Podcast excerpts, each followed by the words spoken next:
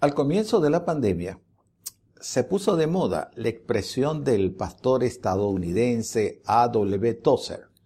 Un mundo con miedo requiere una iglesia valiente. Esta afirmación se prestó a muchas interpretaciones, aunque las personas no sabían que la afirmación de Tozer era de comienzos del siglo pasado. Algunos pensaron que se trataba de un estímulo para que las iglesias desacataran las medidas gubernamentales del cierre de las actividades masivas. No había una interpretación más cerrada que esa. En la Biblia, la expresión no tengas miedo aparece numerosas veces. Mucha gente dice, es un buen pensamiento decir que hay 365 no temas en la Biblia. Pero eso no es cierto. De hecho, no hay una versión de la Biblia en la que 365 veces se diga entre comillas, no temas. Por ejemplo, la versión Reina Valera del 60, que es la más popular dentro del idioma castellano, dice no temas o no tengas temor 157 veces, pero no 365. Dios siempre le ha pedido a su pueblo que no tenga temor, así que nada más bíblico que no tener miedo. Es algo que la Biblia lo enseña. Sin importar si son 100 o 300 veces la que el Padre Celestial se lo demanda a sus hijos.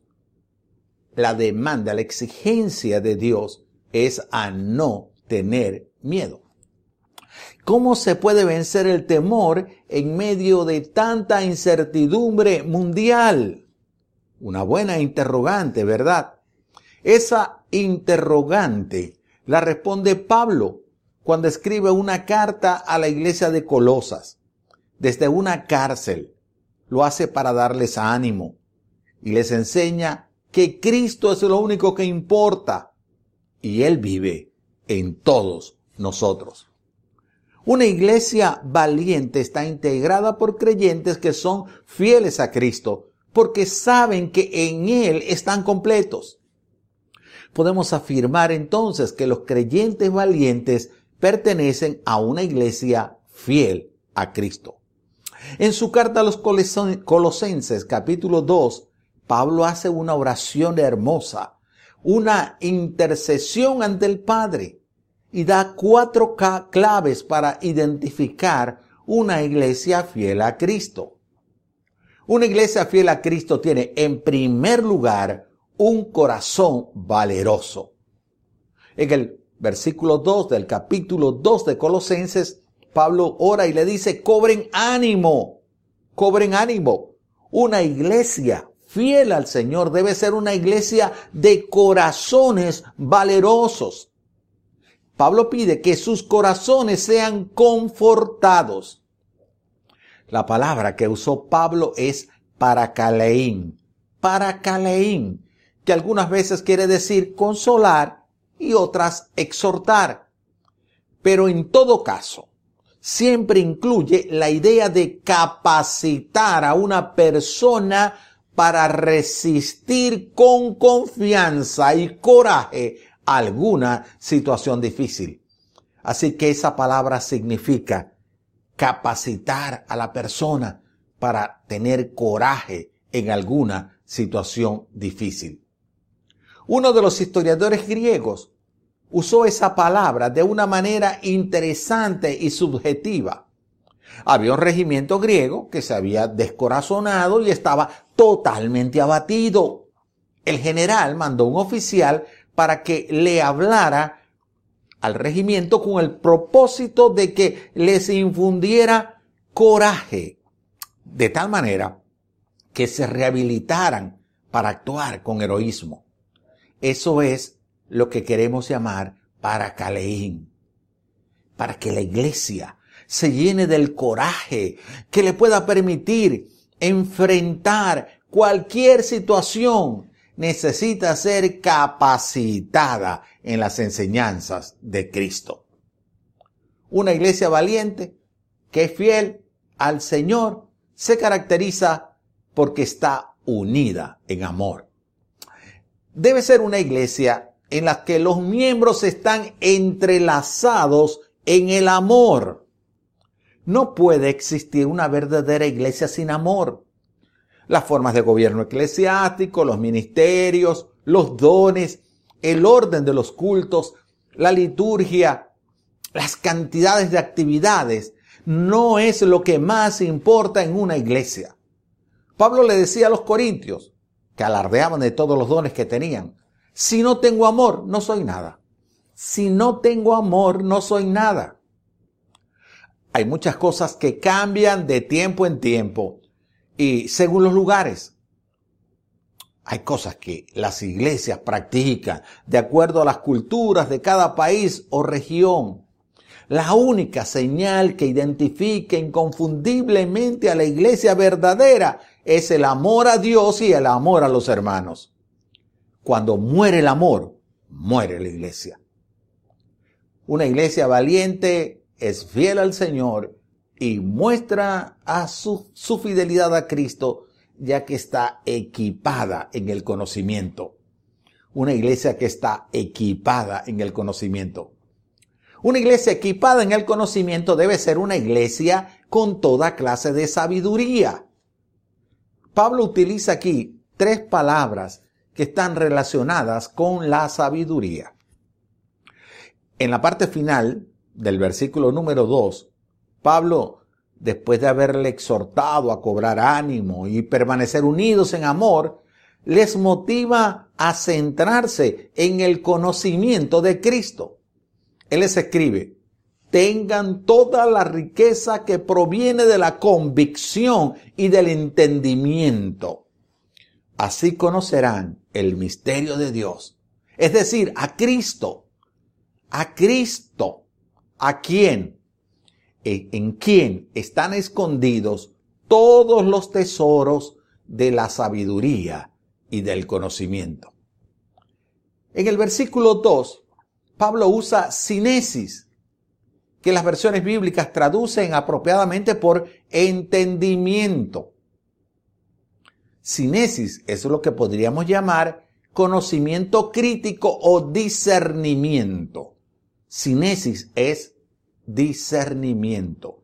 Y discernimiento es la habilidad de analizar una situación y decidir las maneras o las medidas prácticas que son necesarias frente a esa situación la iglesia verdadera debe tener el conocimiento práctico de lo que hay que hacer, de el momento en el cual hay que hacerlo y también de la manera en que se debe tomar esas decisiones.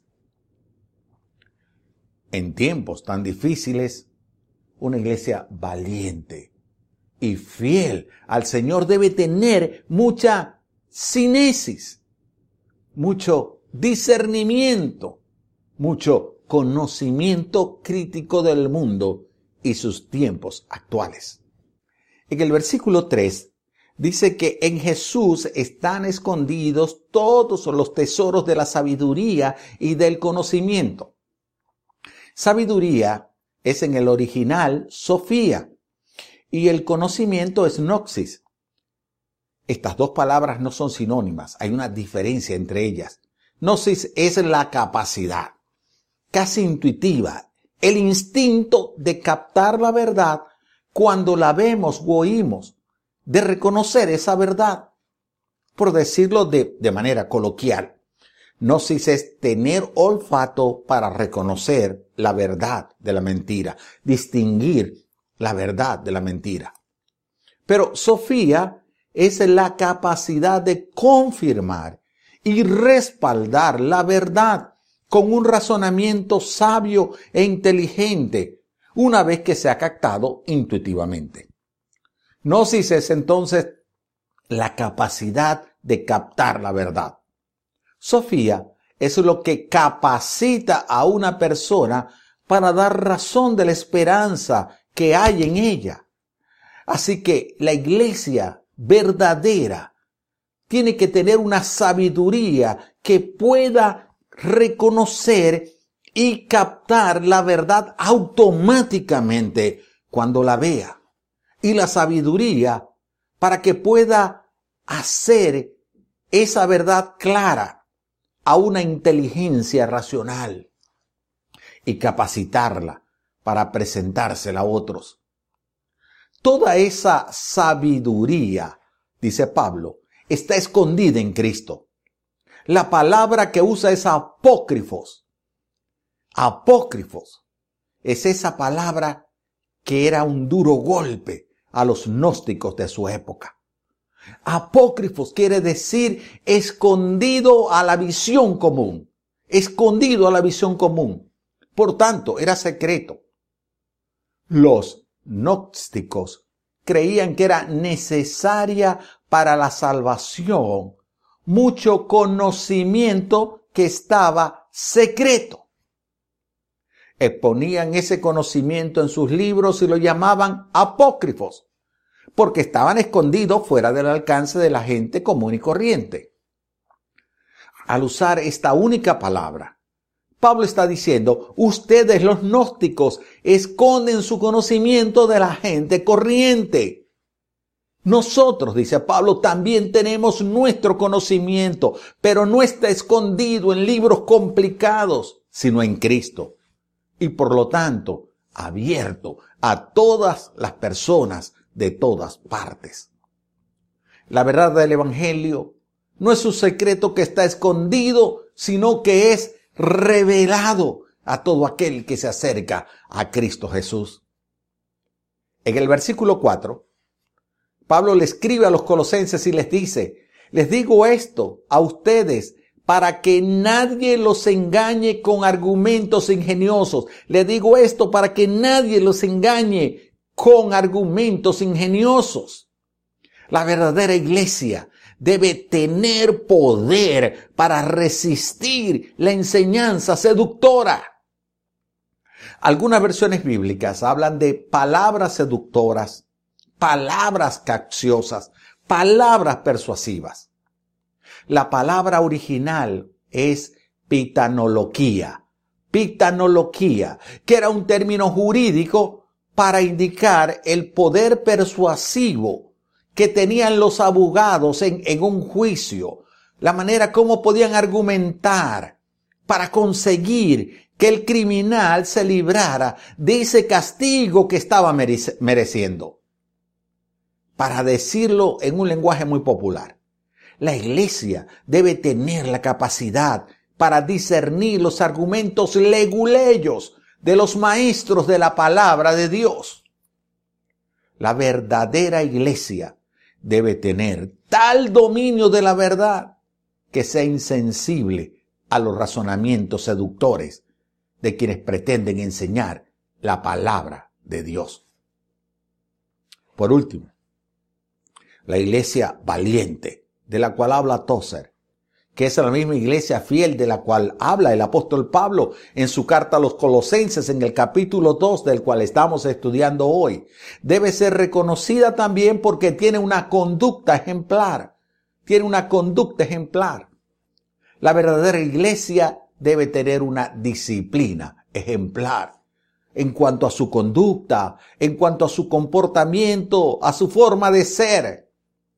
Como dice Pablo en los versículos 5 y 6, me alegro al ver su buen orden y la firmeza de su fe en Cristo. Por eso, de la manera que recibieron a Cristo Jesús como Señor, ahora vivan en Él. De la manera como recibieron a Cristo Jesús como Señor, ahora vivan en Él. El apóstol se gozaba viendo el buen orden y la firmeza que estaban experimentando, viviendo los creyentes de Colosas, los colosenses. Estas dos palabras trazan un cuadro claro porque son dos palabras militares. Lo que traducimos por, por orden es taxis, que quiere decir una fila o una formación ordenada. La iglesia debería ser como un ejército disciplinado en el, que, en el cual cada componente está dispuesto a obedecer la palabra de mando escrita en las sagradas escrituras. En la iglesia debe haber un orden disciplinado. Debe haber firmeza fuerte, como la que se da en un cuerpo del ejército que está bien entrenado, está disciplinado, dispuesto a obedecer. La iglesia debe estar dispuesta a obedecer al Señor. En la iglesia valiente, sus miembros deben caminar en Cristo. Tienen que vivir sus vidas total y conscientemente en la presencia de Cristo en cada creyente. Deben estar edificados y arraigados en Él. Así como un gran árbol tiene las raíces bien profundas en el suelo, del cual recibe su sustento. Así el cristiano está enraizado en Cristo.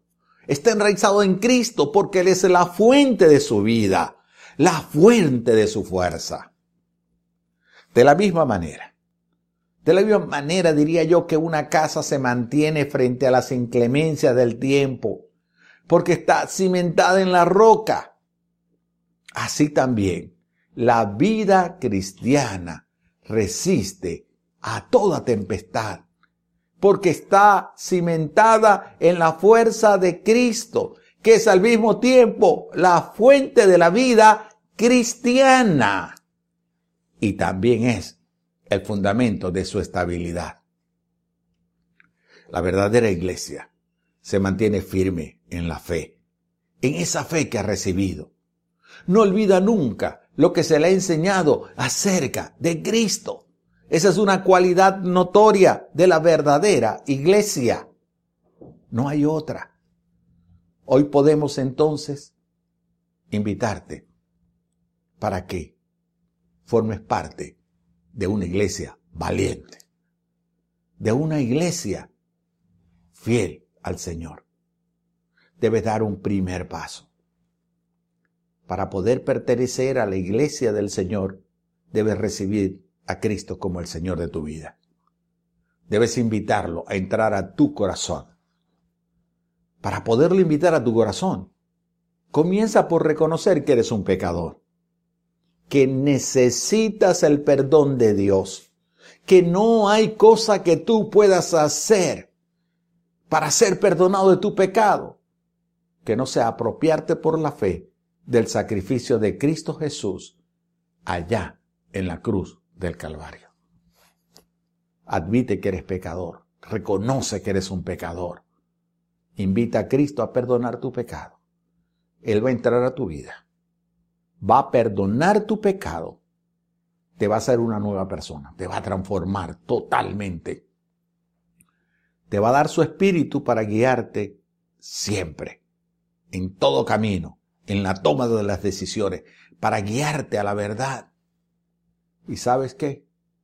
Va a escribir tu nombre en el libro de la vida eterna. Así que serás salvo por la eternidad.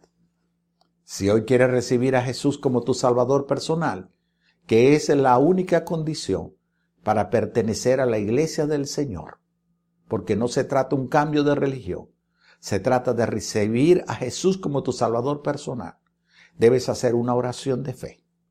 Yo quiero guiarte en esa oración. Tal vez tú no lo sabes hacer. Yo te voy a guiar.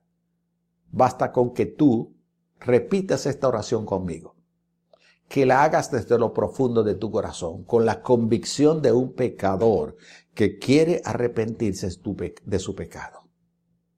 Repitas en alta voz, porque la Biblia dice, si confesamos con nuestros labios, Él es fiel y justo para perdonarnos todos nuestros pecados. Entonces te animo, allí donde estás, en tu casa, a través de tu tablet, de tu celular, de tu laptop, del instrumento que estés usando. Allí mismo, inclina tu rostro en reverencia al Señor y repite conmigo, Padre Celestial, yo quiero reconocer públicamente que soy un pecador. Yo necesito tu perdón. Me arrepiento de todos mis pecados. Te pido ahora que entres a mí corazón, entres a mi vida. Dame tu espíritu para que siempre me acompañe para que me guíe en todo lugar y en toda circunstancia. Escribe mi nombre en el libro de la vida eterna. Gracias Jesús por perdonar mis pecados. Amén. Si hiciste esa oración de fe, yo quiero decirte que el Señor Jesús ha perdonado todos tus pecados, te ha hecho una nueva persona. La Biblia dice, de modo que si alguno está en Cristo, nueva persona es. Todas las cosas viejas quedaron atrás. Si hiciste esa oración de fe, eres una nueva persona en Cristo. Ahora perteneces a la iglesia del Señor, a la iglesia valiente del Señor. Mi invitación es para que ahora, como miembro de la iglesia del Señor, de esa iglesia valiente, tú puedas ser fiel al Señor. Y si tú ya hiciste esta oración de fe, y si tú antes invitaste a Jesús a entrar a tu vida, te arrepentiste de tu pecado, mi invitación ahora es para que pertenezcas a la iglesia fiel al Señor. Una iglesia que está completa en Cristo. Una iglesia que practica el amor de Cristo una iglesia que se cimenta sobre el conocimiento de Cristo. Quiero decirte que estamos para ayudarte en nuestra iglesia Dios admirable, Maracaibo. Cualquier inquietud, cualquier pregunta, cualquier necesidad, escríbenos en Facebook a la página Iglesia Dios Admirable Maracaibo Personalmente me encargaré de responder tus inquietudes. Si los prefieres, también en Instagram podemos responder tu inquietud a través de IDAN oficial. Que tengas un feliz día. Dios te bendiga abundantemente.